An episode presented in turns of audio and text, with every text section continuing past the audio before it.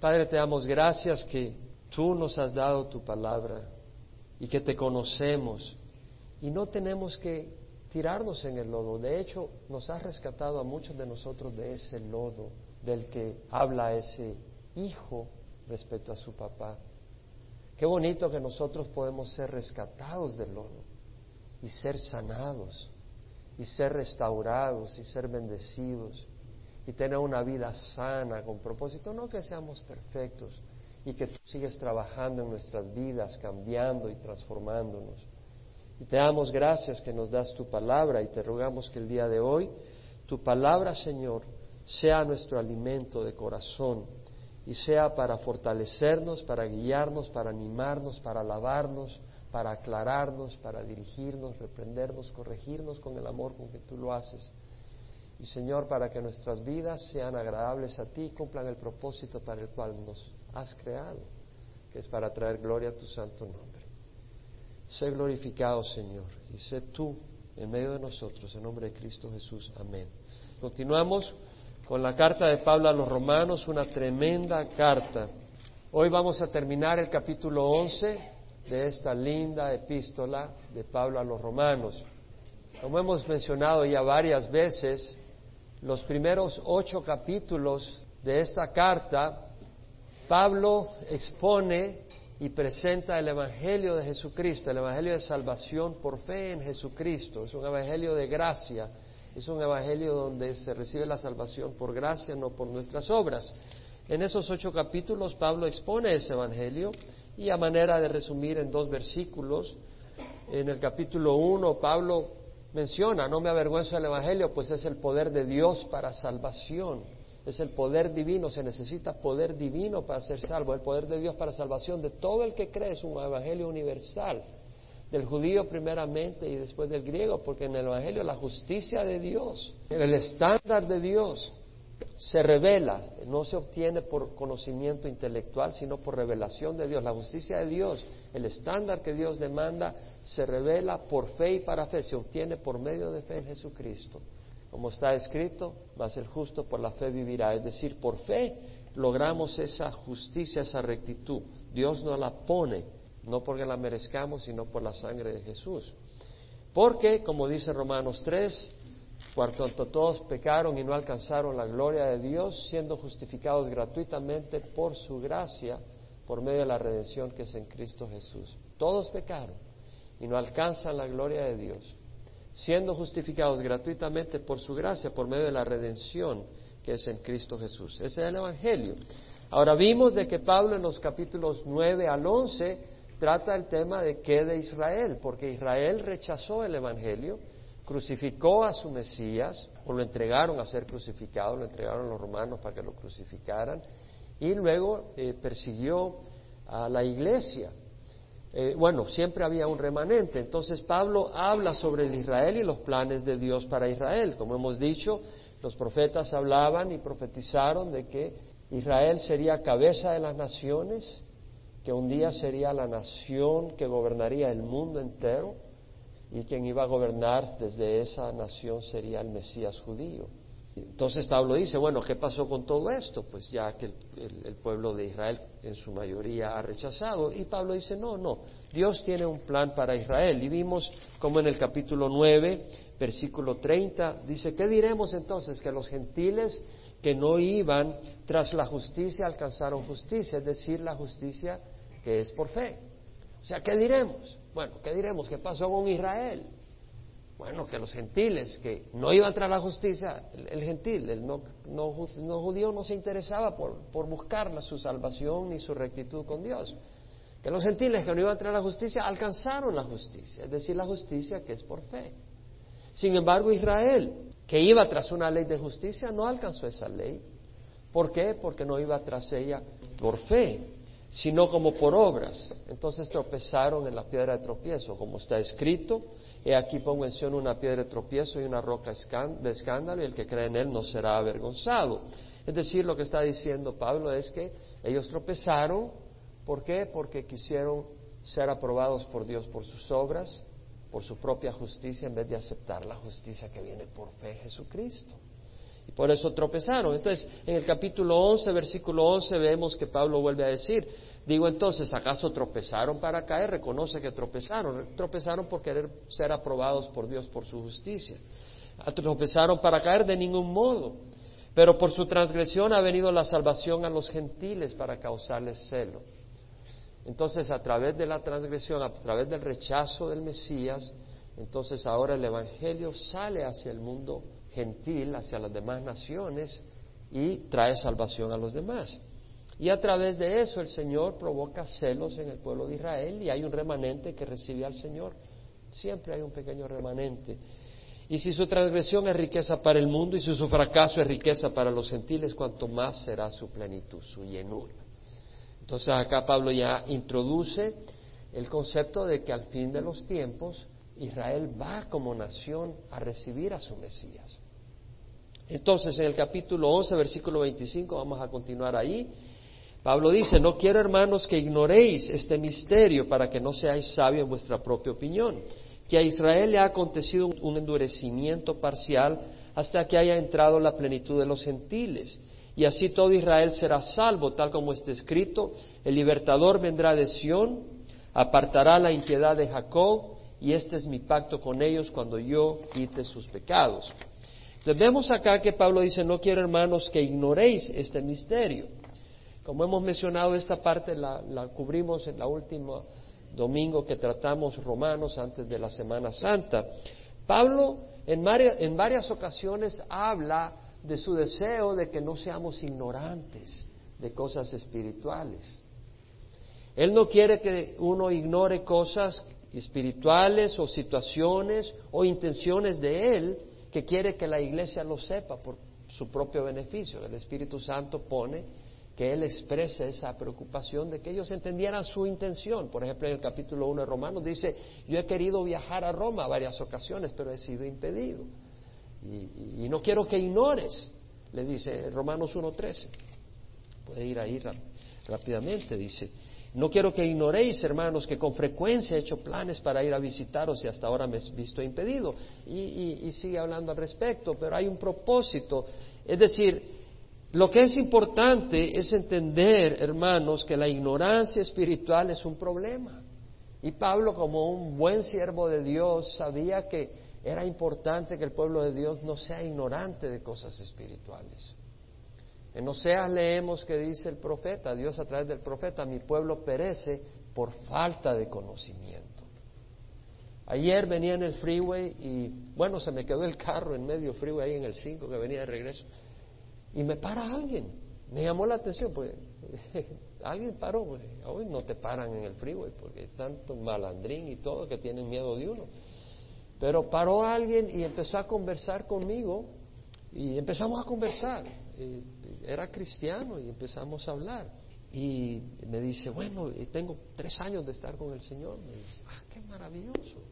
Me dice, sí, estoy en una clase de liderazgo y nos están enseñando la obediencia, la sumisión al liderazgo, que es importante, y me empezó a hablar de todo eso. Y le digo, maravilloso, le digo. Y yo no le dije que yo soy pastor ni nada para que él no se sintiera cortado o inhibido, porque algunas personas dicen, estoy con pastor, no puedo decir nada. No, yo no dije nada, habla, sigue hablando, y estuvimos conversando. Y me dice, eh, bueno, eh, el liderazgo y la sumisión y todo eso, y dije, todo eso está muy bien. Pero ¿sabes qué? Le dije, es bueno que te enseñen algún tema, y te pueden enseñar muchos temas, pero lo que es más importante es que conozcas toda la escritura. Porque tú puedes saber un tema acá, otro tema allá. Y aún sobre el liderazgo, y te digo, amén, yo creo que es importante que una persona que va, le interesa servir en la iglesia, sepa lo que es respetar la autoridad dentro de la congregación y el liderazgo dentro de la congregación, para decir algo. Le dije, ¿cómo sabes tú de que el líder te está guiando correctamente en la doctrina sana? Y ahí tú tienes una responsabilidad personal de conocer la escritura.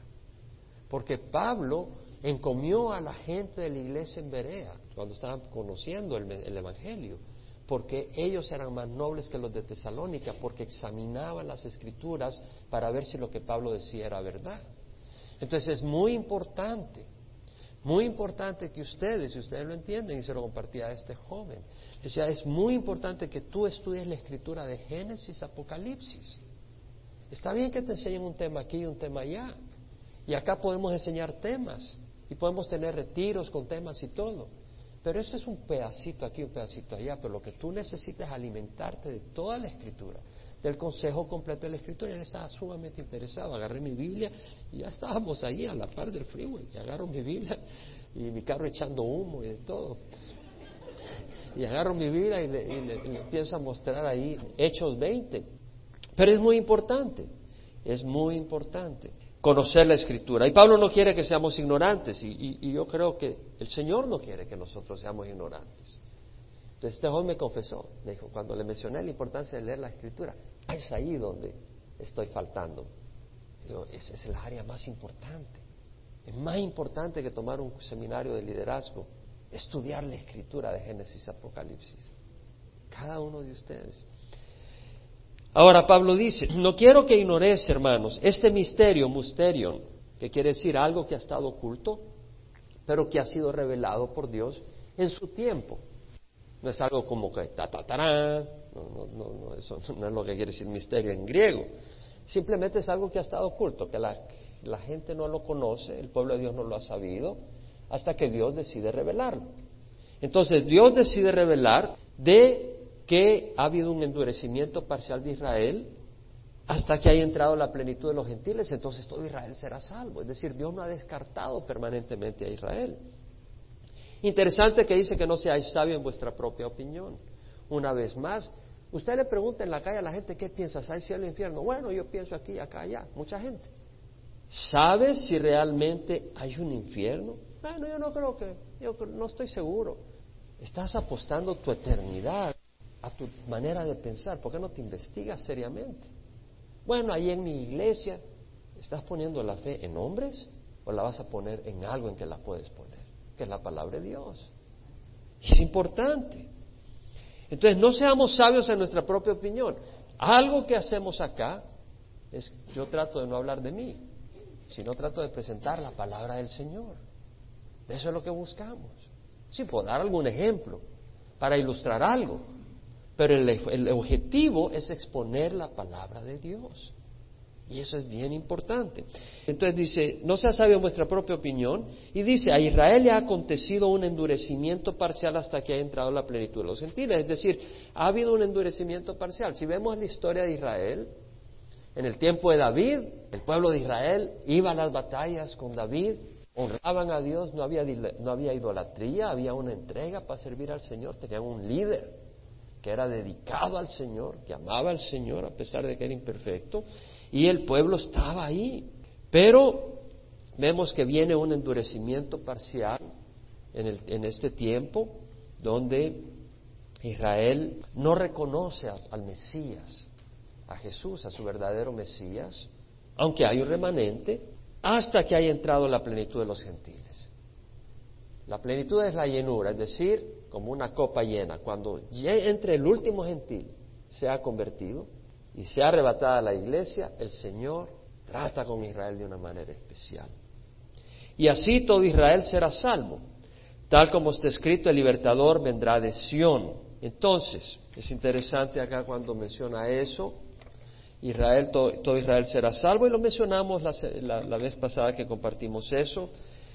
El Señor habla de que vendrá el día en que Israel reconocerá a su Mesías. Cuando iba camino hacia Jerusalén para ser crucificado, en uno de esos momentos Él se lamenta por Jerusalén y clama y dice, Jerusalén, Jerusalén, la que mata a sus profetas y apedrea a los que le son enviados, ¿cuántas veces quise juntar a tus hijos como una gallina a sus pollitos debajo de sus alas, pero no quisiste? Y aquí vuestra casa se os deja desierta por eso os digo que no me veréis más hasta que llegue el tiempo en que digáis, bendito el que viene en nombre del Señor. O sea, vendrá el tiempo en que ellos digan, bendito el que viene en nombre del Señor, y ahí verán a su Mesías. Cuando vendrán con su corazón quebrantado, clamando por el Señor. Y dice, eh, tal como está escrito, todo Israel será salvo, el libertador vendrá de Sión.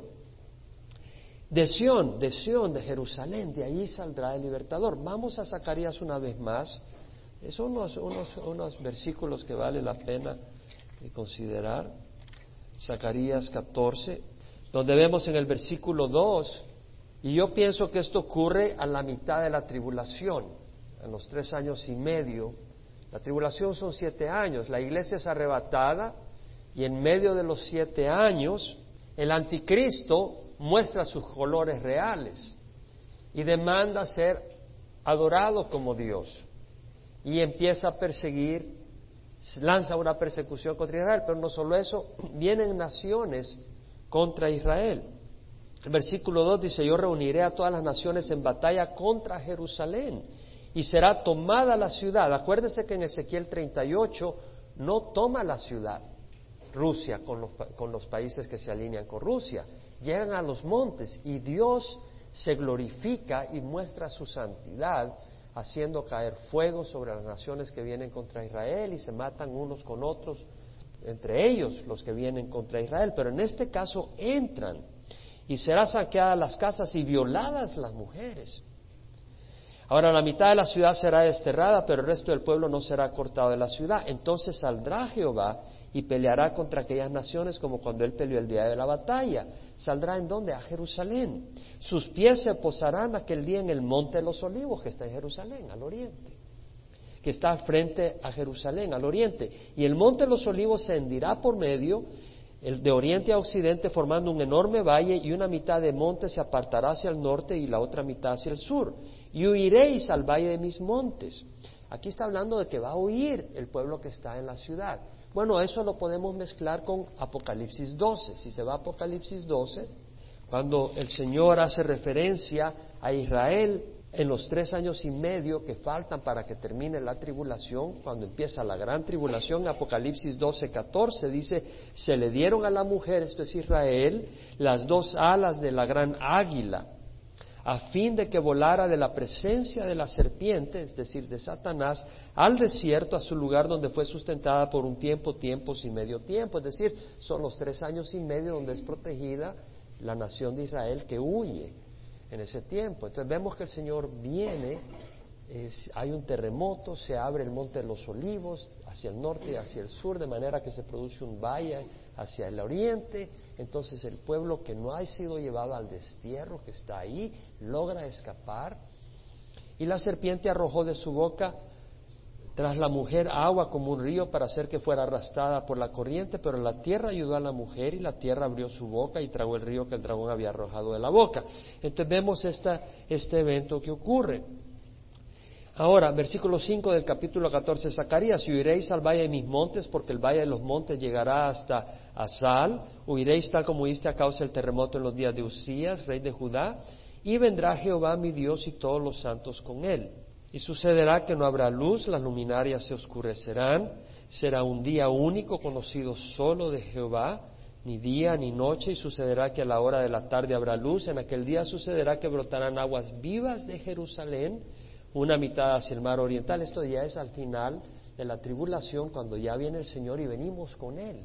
Y se establece el imperio, o sea, el reino de Israel en la tierra, donde el Mesías viene a reinar y nosotros con él por un periodo de mil años. Entonces dicen, aquel día sucederá que brotarán aguas vivas de Jerusalén. Una mitad hacia el mar oriental, la otra mitad hacia el mar occidental, será lo mismo en verano que en invierno, y Jehová será rey sobre toda la tierra. Aquel día Jehová será uno y uno su nombre. Jehová será rey sobre toda la tierra. ¿Qué dice Apocalipsis? Jesús es Señor de señores y Rey de reyes, Rey de reyes y Señor de señores. Así viene en caballo blanco y nosotros con Él, cuando vengamos con Él al final de la tribulación. Entonces vemos acá la deidad de nuestro Señor Jesús. Toda la tierra se volverá como una llanura desde Jeba hasta Rimón, al sur de Jerusalén, pero esta, es decir, Jerusalén, se levantará y será habitada en su lugar desde la puerta de Benjamín hasta el lugar de la puerta primera, hasta la puerta del ángulo y desde la torre de Hananel hasta los lagares del rey y habitarán en ella y no habrá más maldición y Jerusalén habitará en seguridad. Entonces vemos, eh, y, luego vemos en Zacarías 12:10 que dice, derramaré sobre la casa de David y sobre los habitantes de Jerusalén el espíritu de gracia y de súplica. Y me mirarán a mí, a quien han traspasado, y se, se lamentarán por él como quien se lamenta por un hijo único, y llorarán por él como se llora por un primogénito. Es decir, cuando viene el Señor, durante la tribulación, yo pienso que Esto es posible, es posible que esto ocurra cuando se abre el monte de los olivos y ellos huyen, que vean al Señor en Jerusalén. Y pienso que esta puede ser una aparición distinta que cuando venimos con Él, eh, cuando Él viene en el caballo blanco y venimos al final de la tribulación eh, para la batalla de Armagedón. Entonces vemos acá que dice que derramaré sobre la casa de David, sobre los habitantes de Jerusalén, el espíritu de gracia y de súplica. Es decir, acá vemos que eh, el pueblo de Israel en los últimos días verán a Jesús con sus señas, sus marcas de los clavos en las manos, en el costado, y dirán, hemos crucificado a nuestro Mesías, y, y se volverán al Mesías en gran cantidad. Pienso que se volverán en gran cantidad desde el principio que empiece la tribulación, cuando viene Rusia, con otras naciones alineadas a pelear contra Israel, porque acuérdese que el Señor va a hacer caer fuego del cielo y va a haber esa, esa destrucción de los enemigos de Israel al principio, y debido a eso pienso que muchos israelitas van a decir, nuestro Señor, nuestro Dios, y se van a volcar hacia el Señor. Y acuérdese que durante los primeros tres años y medio de la tribulación van a haber dos testigos que van a estar profetizando desde Jerusalén por tres años y medio. Obviamente que ellos van a eh, proclamar a Jesucristo. Y uno de ellos es Moisés y el otro Elías. Sabemos que Elías por seguro. Por Moisés yo creo que es Moisés y hay muchas razones para pensar. Algunos piensan que es Enoch, otros que es Juan el apóstol, pero hay mucha evidencia que sugiere que es Moisés. Imagínese imagínense, teniendo a Elías y a Moisés predicando, muchos judíos obviamente van a volcarse hacia el Señor. Y cuando el anticristo revele sus verdaderos colores y, empiece a perseguir y, venga el Señor y se pose en el monte de los olivos y se abra el monte de los olivos, pues la mayoría de la nación de Israel se volcará al Señor y eso es lo que está hablando Romanos. Y entonces todo Israel será salvo. No quiere decir que cada uno de los israelitas, Acuérdense que no todo Israel es Israel, eso lo dice Pablo, sino todos aquellos dentro de la nación de Israel. Ahora, como nación, Israel ahora le ha dado la espalda al Señor. En los últimos días, como nación, volverán al Señor, así como en los días de David. En los días de David Israel estaba siguiendo al Señor, aunque no todo israelita fue salvo. Habían algunos sinvergüenzas que no entraron al reino de los cielos. Y en los últimos días pasará lo mismo también.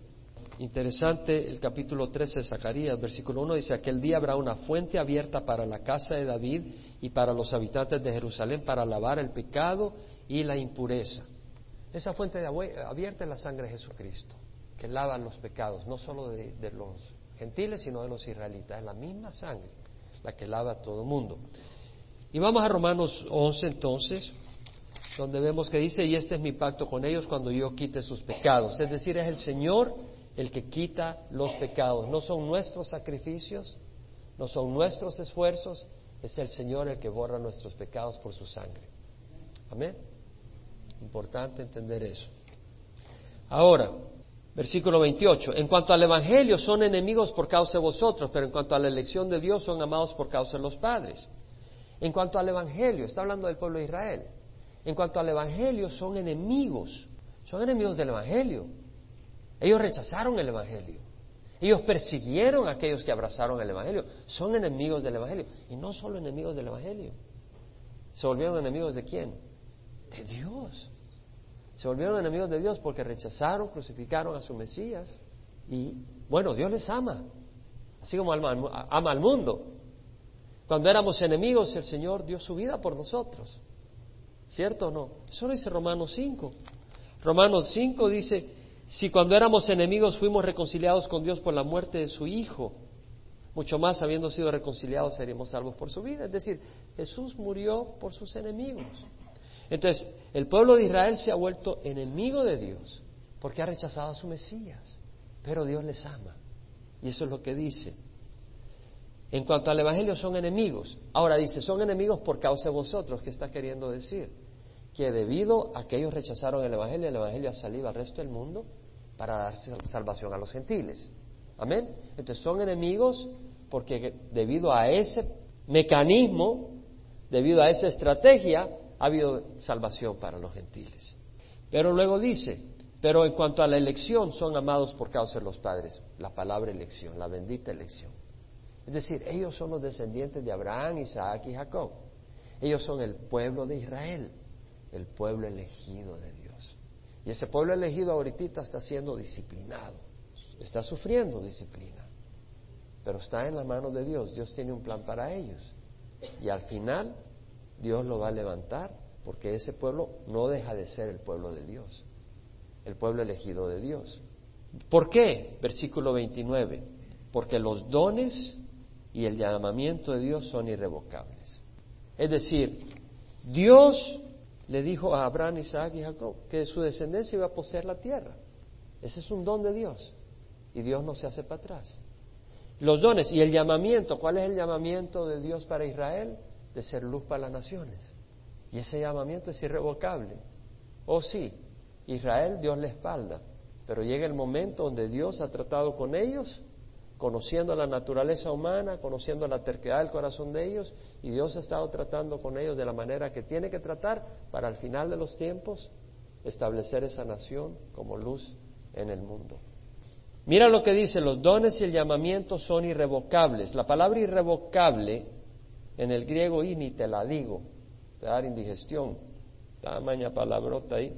Quiere decir no arrepentible, sin lugar a arrepentimiento, es decir, cuando Dios da, cuando Dios llama, no se hace para atrás, es fijo, es inmutable, está decidido, no hay vuelta para atrás. Eso es lo que quiere decir, irrevocable. Los dones y el llamamiento de Dios son irrevocables. Y esto es algo muy hermoso. Ve a Jeremías 30, donde ves el corazón del Señor y sus promesas y su fidelidad. Jeremías 30, versículo 7. Ay, porque grande es aquel día, no hay otro semejante a él, es tiempo de angustia para Jacob, más de ella será librado. Está hablando de la tribulación que vendrá para Jacob, para Israel, para la nación escogida. Dios aporrea a los que ama, Dios disciplina a los que ama. Y acontecerá en aquel día, declara Jehová de los ejércitos, que quebraré el yugo de su servicio y romperé sus coyundas y extraños no lo esclavizarán más, sino que servirán a Jehová su Dios. Ellos han sido llamados para servir a Dios. Servirán a Jehová su Dios y a David su rey, a quien yo levantaré para ellos. Ahora, cuando está hablando a David, se está refiriendo a quién? A la, a la descendencia de David, a la semilla, a la simiente de David, que es Jesucristo. Como dice Isaías, un niño nos ha nacido, un hijo nos ha sido dado, la soberanía reposará sobre sus hombros, se llamará su nombre admirable, consejero, Dios poderoso, Padre eterno, príncipe de paz, sobre el trono de David, sobre su reino, para afianzarlo y sostenerlo con el derecho y la justicia desde entonces y para siempre. El celo de Jehová de los ejércitos hará esto. Entonces vemos que es sobre el trono de David y sobre su reino. ¿Por qué? Porque Él es descendiente de David. Pero Él es el que va a gobernar sobre el trono de David. Sobre el trono de David, sobre su reino, para afianzarlo y sostenerlo con el derecho y la justicia. Desde entonces y para siempre. Es decir, es un gobierno eterno. Entonces acá vemos, seguimos con Jeremías 30. Así que tú no temas, siervo mío Jacob, declara Jehová ni te atemorices, Israel, porque aquí te salvaré del lugar remoto, y a tu descendencia de la tierra de su cautiverio, y volverá Jacob y estará tranquilo y seguro, y nadie lo atemorizará. Porque yo estoy contigo, declara Jehová, para salvarte, pues acabaré con todas las naciones entre las que te he esparcido, pero no acabaré contigo, sino que te castigaré con justicia, de ninguna manera te dejaré sin castigo. El Señor castiga, el Señor disciplina, pero no se arrepiente de su don ni de su llamamiento. Qué lindo, qué bonito. Y en el versículo 17 dice, pero yo te devolveré la salud y te sanaré de tus heridas, declara Jehová porque te han llamado desechada diciendo esta es Sión, nadie se preocupa por ella. Así dice Jehová, y aquí restauraré el bienestar de las tiendas de Jacob y tendré misericordia de sus moradas. Será reedificada la ciudad sobre sus ruinas y el palacio se asentará como estaba. Saldrá de ellos cántico de acción de gracias, es decir, lo que fluirá de sus corazones es una acción de gracias por lo que Dios ha hecho por ellos. Y la voz de los que se divierten va a haber gozo, alegría, fiesta los multiplicaré y no disminuirán, los honraré y no serán menospreciados. Ya no tendrán al ayatola y al, al, de Irán y a los de estos y los de los otros burlándose de los judíos. Y serán sus hijos como antes y su congregación delante de mí será confirmada y castigaré a todos sus opresores. Será su guía uno de ellos. Será un israelita. ¿Cómo se llama? Yahshua HaMashiach. Jesús el Mesías. Su gobernante de en medio de ellos saldrá y lo haré acercarse y él se llegará a mí. ¿Por qué? ¿Quién se atrevería a arriesgar su vida para llegarse a mí? Declara Jehová. Jesucristo porque Él es puro y perfecto. Y vosotros seréis mi pueblo y yo seré vuestro Dios. Vemos la fidelidad del Señor. Dios castiga y disciplina a Israel, pero no lo abandona para siempre, porque el llamado y el don de Dios son irrevocables. El don y el llamado de Dios son irrevocables. Ahora, la palabra don es carisma. En la misma palabra que usa Pablo en Romanos cuando dice la paga del pecado es muerte, pero la dádiva de Dios es vida eterna en Cristo Jesús. Es la misma palabra. La dádiva de Dios es irrevocable. Cuando Dios te ha elegido desde antes de la eternidad pasada, cuando Dios antes de crear el universo te tenía a ti en mente y dijo, te voy a crear desde antes de que crear el universo y Dios te eligió, no se hace para atrás, no se hace para atrás. Esa es una linda esperanza. Mis ovejas escuchan mi voz, yo las conozco, ellas me siguen, yo les doy vida eterna, nadie las arrebatará de mi mano. Mi Padre que me las dio es mayor que todos, nadie las arrebatará de las manos de mi Padre. Nadie te puede arrebatar de las manos del Señor y el Señor no va a decir, no, hoy sí, ya, ya, para afuera. Ya me arrepentí de haberte elegido. Dios no se arrepiente de ninguno de los que ha elegido. No se arrepiente de ninguno de los que ha elegido. Dice la palabra, todo lo que el Padre me da, vendrá a mí. Y al que viene a mí, de ninguna manera lo echaré afuera. y, y de hecho dice en Juan, nadie puede venir a mí si no lo trae al Padre. Y yo lo resucitaré en el día final. Entonces, si tú has venido al Señor es porque el Padre te trajo a Él. Y si tú has venido al Señor, el Señor no te echa para atrás. Y dice, porque yo no he venido a hacer mi voluntad, sino a la voluntad del que me envió. ¿Y cuál es la voluntad del que me envió? Que de todo lo que Él me ha dado, yo no pierda ninguno, mas yo mismo lo resucitaré en el día final.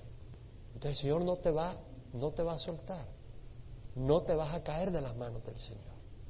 El Señor no se va a arrepentir, el Señor no se va a hacer para atrás y el Señor se va a encargar que llegues a la meta. Así de sencillo.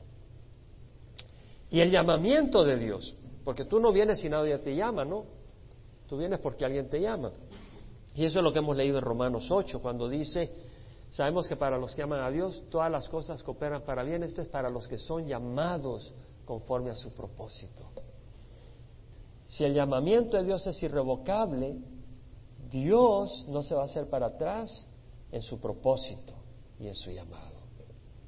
Sabemos que para los que aman a Dios todas las cosas cooperan para bien, esto es para los que son llamados conforme a su propósito, porque a los que de antemano conoció, los predestinó para ser hechos conforme a la imagen de su Hijo Jesucristo, para que Él sea el primero de muchos hermanos. Entonces su propósito es conformarnos a la imagen de Jesús. Ese llamamiento es irrevocable. A los que predestinó a estos llamó, a los que llamó a estos glorificó. Bueno, justificó y a los que justificó a estos también glorificó. ¿Qué diremos a estos? Si Dios por nosotros, ¿quién contra nosotros? El que no eximió a su propio Hijo, sino que lo entregó por todos nosotros, ¿cómo no nos concederá junto con Él todas las cosas? ¿Quién acusará a los escogidos de Dios? Somos escogidos de Dios, somos elegidos de Dios.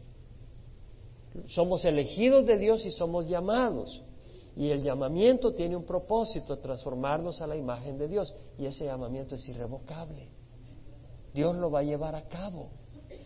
Dios lo va a llevar a cabo. Dios nos va a conformar a la imagen de Dios. ¿Quién puede decir amén?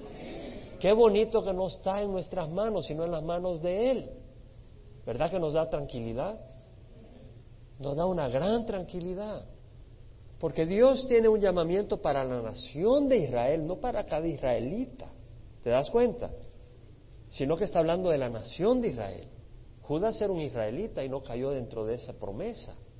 Nosotros, cada uno de los, dentro de ese Israel hay elegidos. Y ese es el verdadero Israel, amén. Y dentro de los gentiles habemos elegidos.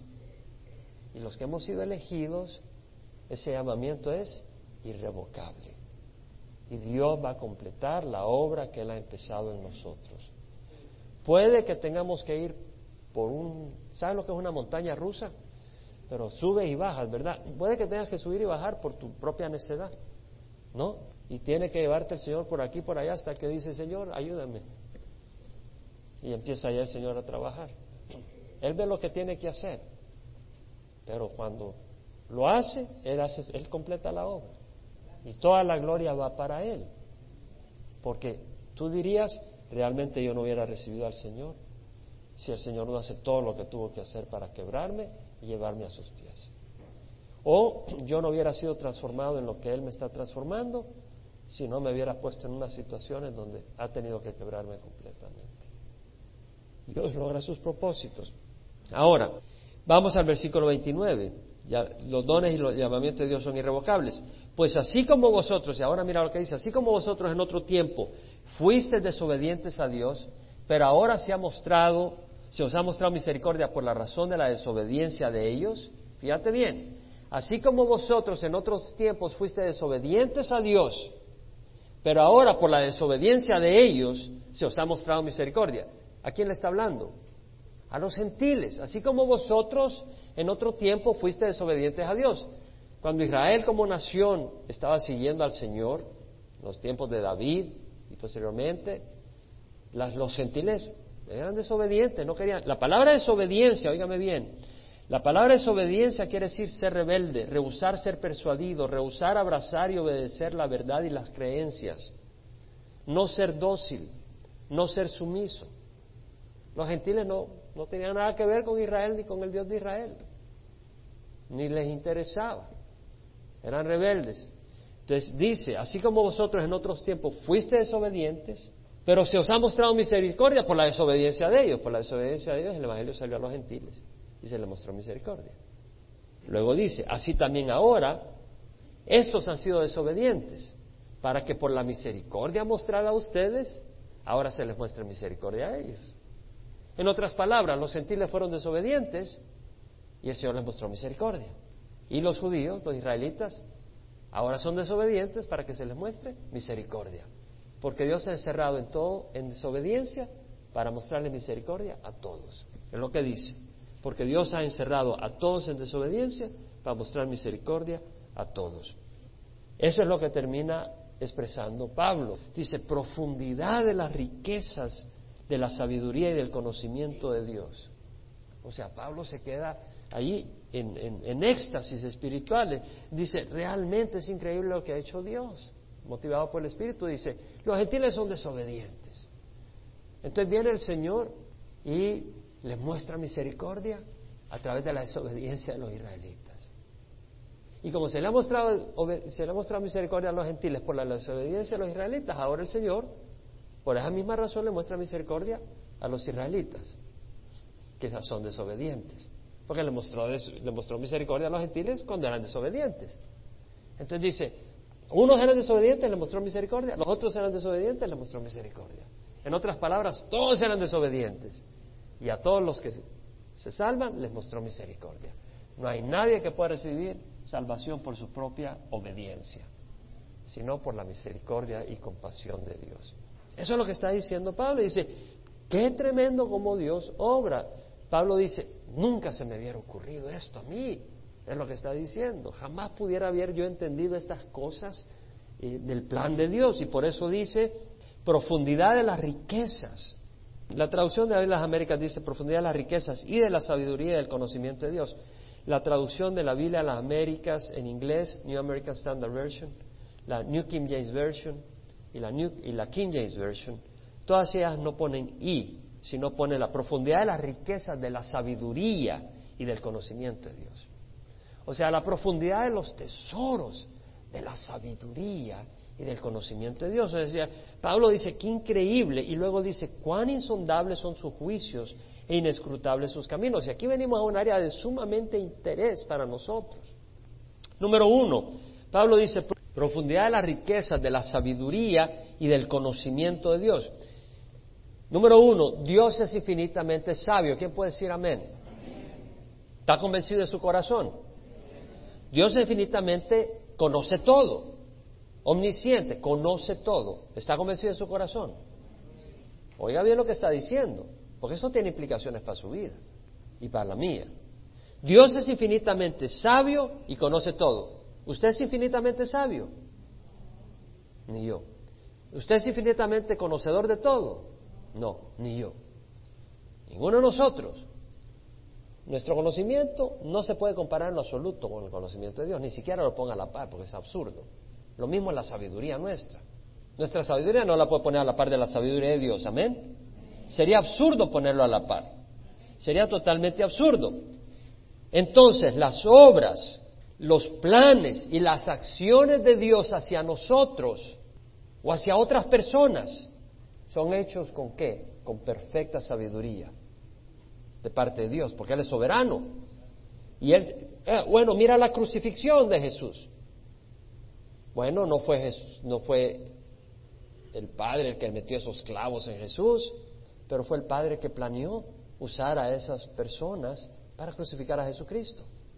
Y a través de esa crucifixión vino la salvación del mundo. Entonces, los planes de Dios la obra de Dios, las acciones por nosotros o para los demás son hechos con perfecta sabiduría. Ahora alguien puede venir y ver a Jesús crucificado y decir, qué ingrato es el Padre para permitir que su Hijo sea crucificado así. ¿Cierto? Y juzgar a Dios por ver cómo está tratando a su Hijo. O si no lo reconoce como su Hijo de Dios y dice, ¿por qué trata Dios a esa pobre persona? De la manera con que lo está tratando, se mira que es un hombre justo. Y tú puedes juzgarlo a Dios por la manera en que trata a otra persona. O tú puedes juzgar a Dios por la manera en que son tus circunstancias. ¿Cierto? Y puedes pensar y, y sabes qué? La sabiduría de Dios es superior que la nuestra. Y el conocimiento de Dios es superior que el nuestro. Tal vez Dios está tratando con alguien y tú estás juzgando por la manera con que Dios está tratando con esa persona. ¿Y acaso tú conoces los detalles que Dios conoce? No.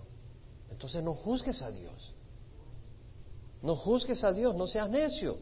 ¿Qué dice Proverbios? Confía en Jehová con todo tu corazón y no te apoyes en tu propio, en tu propio entendimiento. Reconócelo en todos tus caminos y Él enderezará tus sendas. No seas sabio a tus propios ojos. Teme a Jehová y apártate del mal, que será medicina para tu cuerpo y refrigerio para tus huesos. Entonces, no seas sabio a tus propios ojos. No seas sabio a tus propios ojos. Es absurdo que nosotros nos sentemos en el banquillo del juez a juzgar a Dios, hermanos. Es absurdo. Y luego, la otra cosa que nos dice acá, cuidado cuando tú empiezas a cuestionar el camino de Dios para tu vida. Porque Proverbios 20, 24 dice, por Jehová son ordenados los pasos del hombre.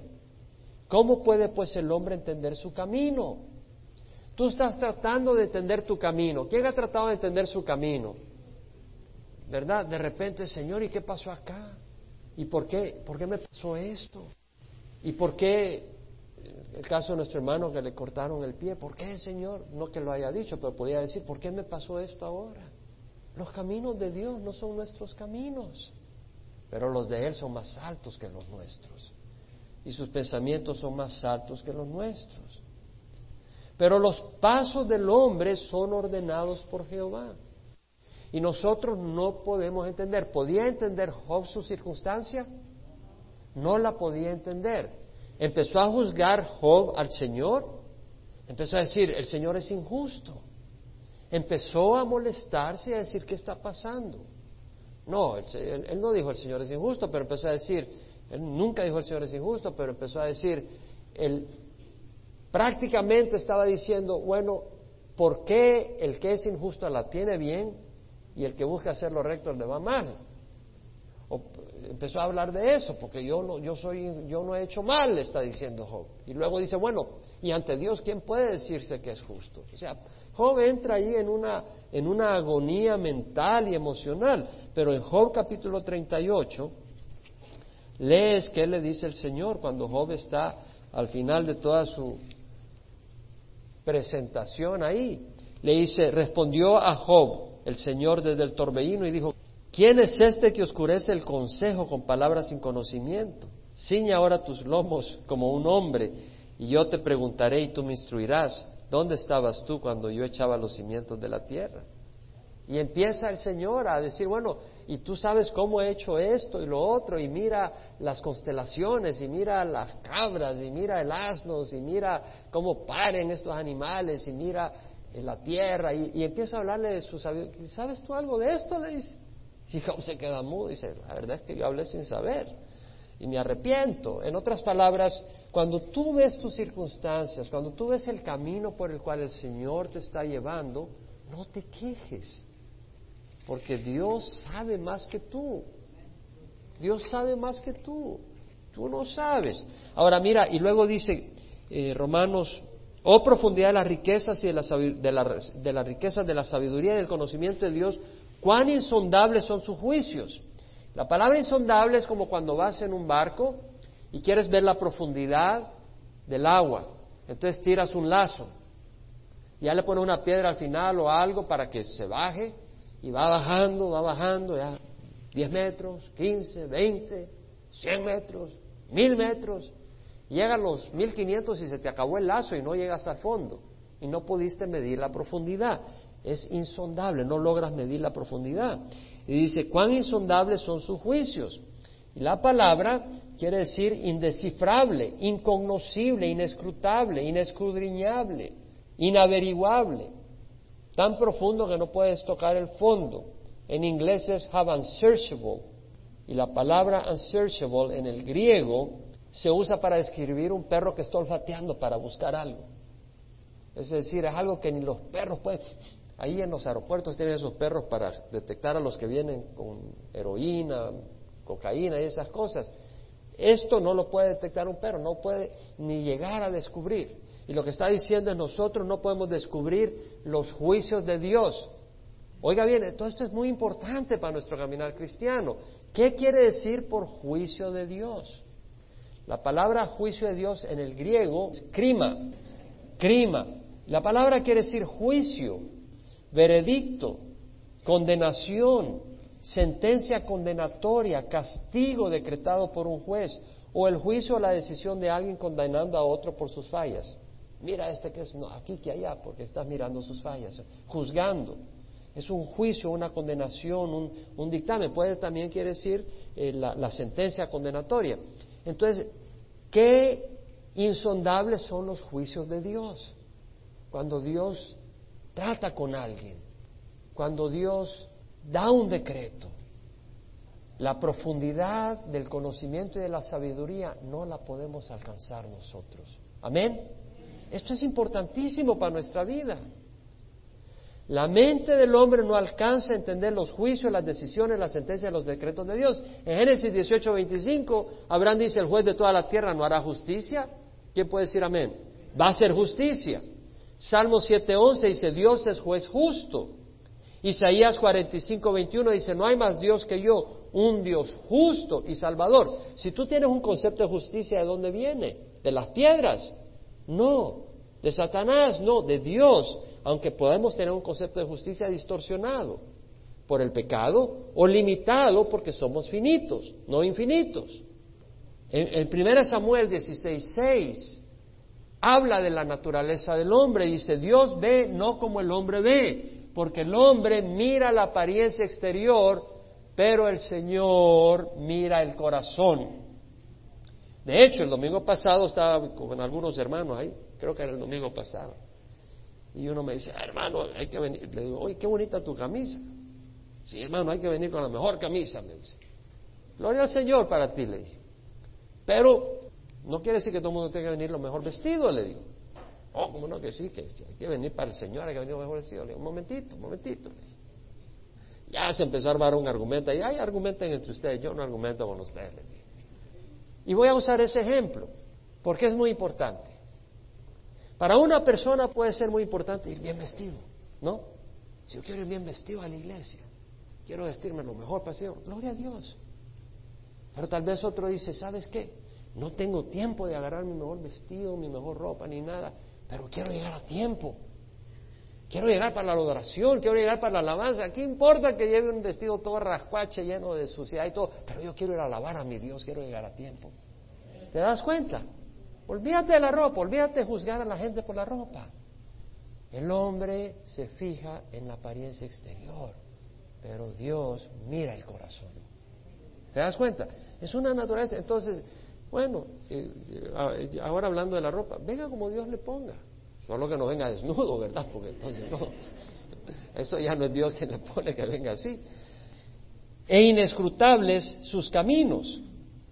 La palabra inescrutable, otra palabra griega larga, es que no se puede escudriñar, no se puede descubrir. Los caminos de Dios no se pueden descubrir. ¿Estamos oyendo? Los caminos de Dios no se pueden adivinar.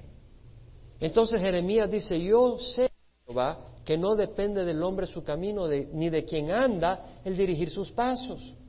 Entonces, como Dios no nos da un plan quinquenal o un plan de diez años, el único plan que Dios nos da a seguir es oír su voz y seguirle día a día, paso a paso. Es el único plan que Dios te da. Es un plan de fe. Tú no sabes si mañana vas a tener el trabajo que tienes ahora. Tú no sabes si vas a tener la salud o la enfermedad que tienes ahora.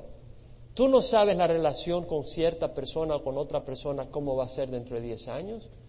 Tú no puedes garantizar. Tú no sabes cómo va a ser el clima, cómo va a ser la política. Tú no sabes cómo va a estar la economía. No puedes saber estas cosas. Pero Dios las sabe y Dios tiene un plan en tu vida. Un plan. Entonces lo que tienes que hacer es seguir la voz de Jesús y confiar en Él y saber que su palabra es verdad. Dice, mis pensamientos no son vuestros pensamientos, ni mis caminos vuestros caminos, porque como los cielos son más altos que la tierra, así son mis caminos más altos que vuestros caminos y mis pensamientos que los vuestros. Y luego dice Pablo, pues ¿quién ha conocido la mente de Jehová?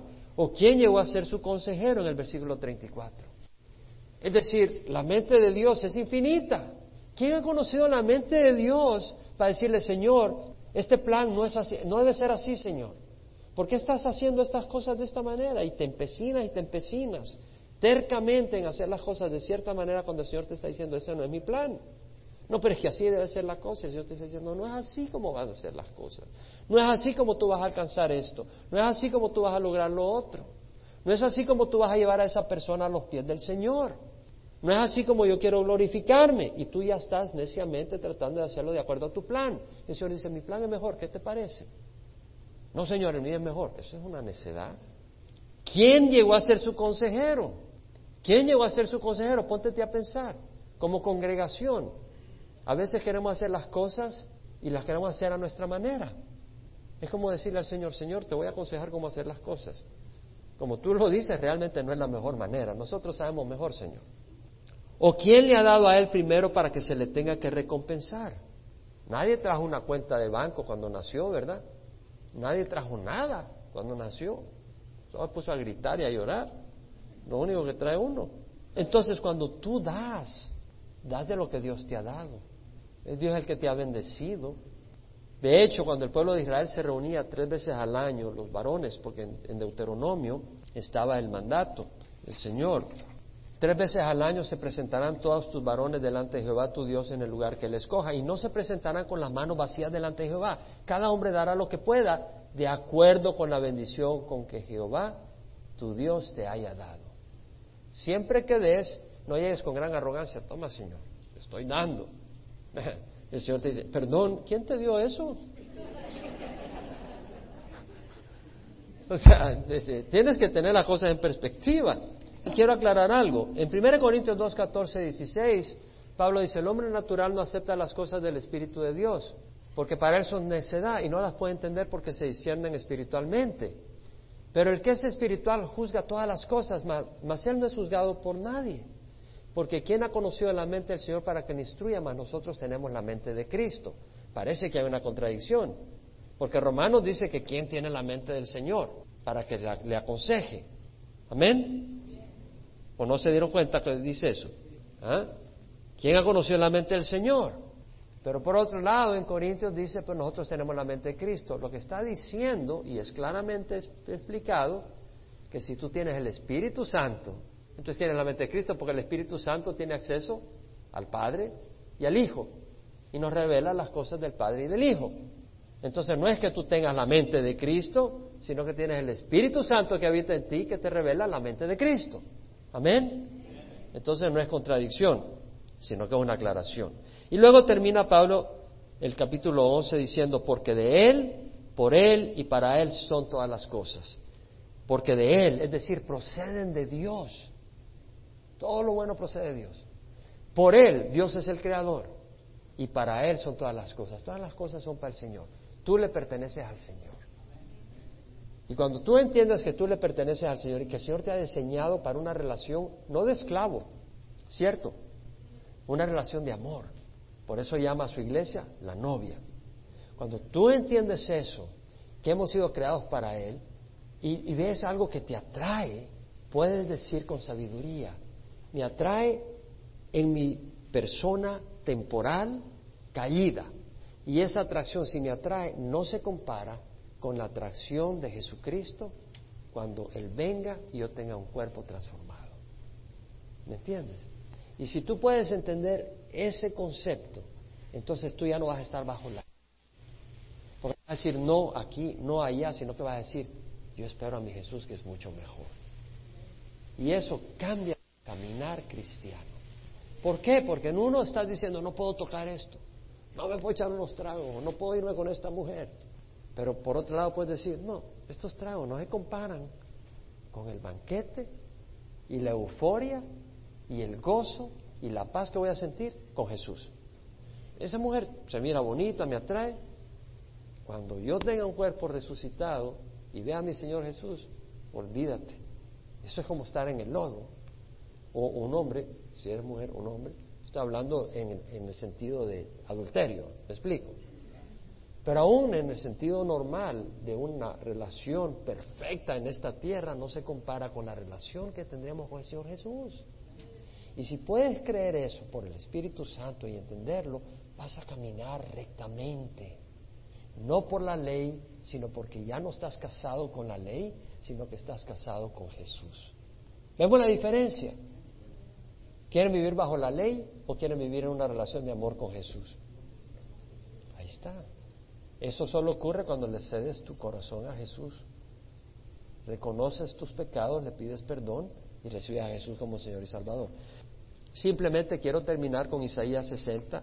Vamos a leer esto, donde habla de la linda promesa del Señor para Israel.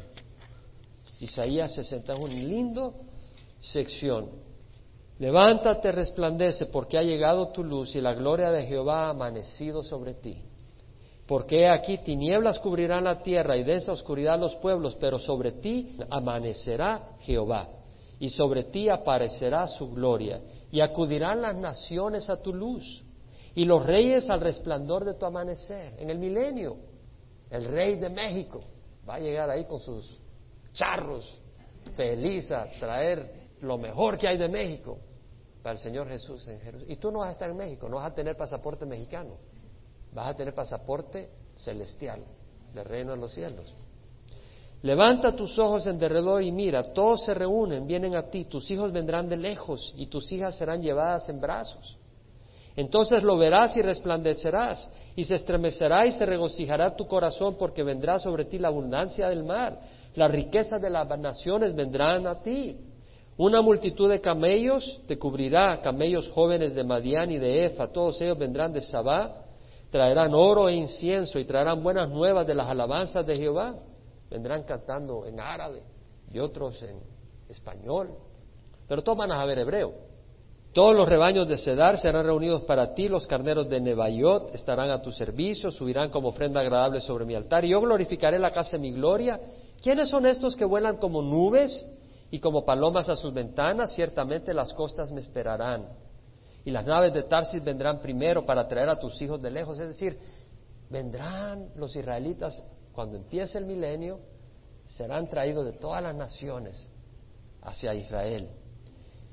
Y bueno, para traer a tus hijos de lejos y su plata y su oro con ellos, traerán a los israelitas que están por todo, por todo el mundo y traerán la plata y el oro de las naciones por el nombre de Jehová tu Dios y por el Santo de Israel que Él te ha glorificado. Extranjeros edificarán tus murallas y sus reyes te servirán, porque en mi furor te herí, es el Señor el que disciplina, pero en mi benevolencia he tenido compasión de ti. Tus puertas estarán abiertas de continuo, ni de día ni de noche se cerrarán, para que te traiga la riqueza de las naciones, con sus reyes llevados en procesión. Porque la nación y el reino que no te sirva perecerán, y esas naciones serán ciertamente destruidas. La gloria del Líbano vendrá a ti, el ciprés, el olmo y el boja una, para hermosear el lugar de mi santuario, y yo haré glorioso el lugar de mis pies. Vendrán a ti humillados los hijos de los que te afligieron, se, postrarán a las plantas de tus pies todos los que te despreciaban, y te llamarán ciudad de Jehová, Sión del Santo de Israel. Israel será exaltada, y el Señor gobernará desde Jerusalén. Y nosotros con él. Amén. Vamos a pararnos y cerrar.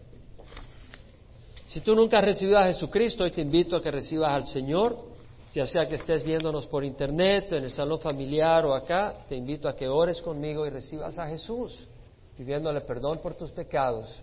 Ora conmigo, Padre, te ruego perdón por mis pecados. Yo quiero que Jesús reine en mi corazón, que dirija mi vida. Señor, cámbiame, transfórmame, lávame, lava mi manera de pensar, lava mis actitudes. Señor, vengo así como estoy, mugroso en el corazón, aunque venga bonito por afuera, bonita por afuera, pero tú sabes mi corazón, Señor, estoy mugroso. Perdóname, vengo a tus pies, perdóname, entra a mi corazón, Señor. Yo quiero que tú me laves, me sanes, me restaures y me lleves un día a tu presencia a vivir para siempre en una eternidad dulce y hermosa. Y te lo pido en nombre de Cristo Jesús. Amén. Y Padre, te damos gracias, te ruego que tu bendición repose sobre cada uno de nosotros, Señor. Si alguno ha estado desviado, Señor, tráelo al arrepentimiento y que pueda volver a ser, Señor, un corazón noble y humilde y sumiso a ti, Señor. Bendice a cada uno de nosotros, danos tu Santo Espíritu, lávanos, Señor, de toda la inmundicia que se nos mete en este mundo, Señor. Guárdanos de los pensamientos que no son de ti, Señor. Guárdanos de las actitudes que no corresponden. Guárdanos de las acciones que no son agradables a ti. Ayúdanos a honrarte, Señor, porque no queremos ser solo conocedores intelectuales de tu palabra, queremos ser siervos que viven tu palabra, Señor, por el poder de tu Espíritu. Queremos realmente, Señor, traer gloria a Cristo Jesús, no solo en lo que sabemos de doctrina, pero en el Jesús que vive en nosotros, como dice tu palabra, el misterio que ha estado oculto desde siglos y generaciones pasadas, pero ha sido manifestado a los santos, a quienes Dios ha querido dar a conocer las riquezas de este misterio entre los gentiles. Cristo en vosotros, la esperanza y gloria. Señor, tú estás en nosotros. Queremos que tú te manifiestes en nosotros, en nombre de Cristo Jesús. Amén y amén. Dios les bendiga.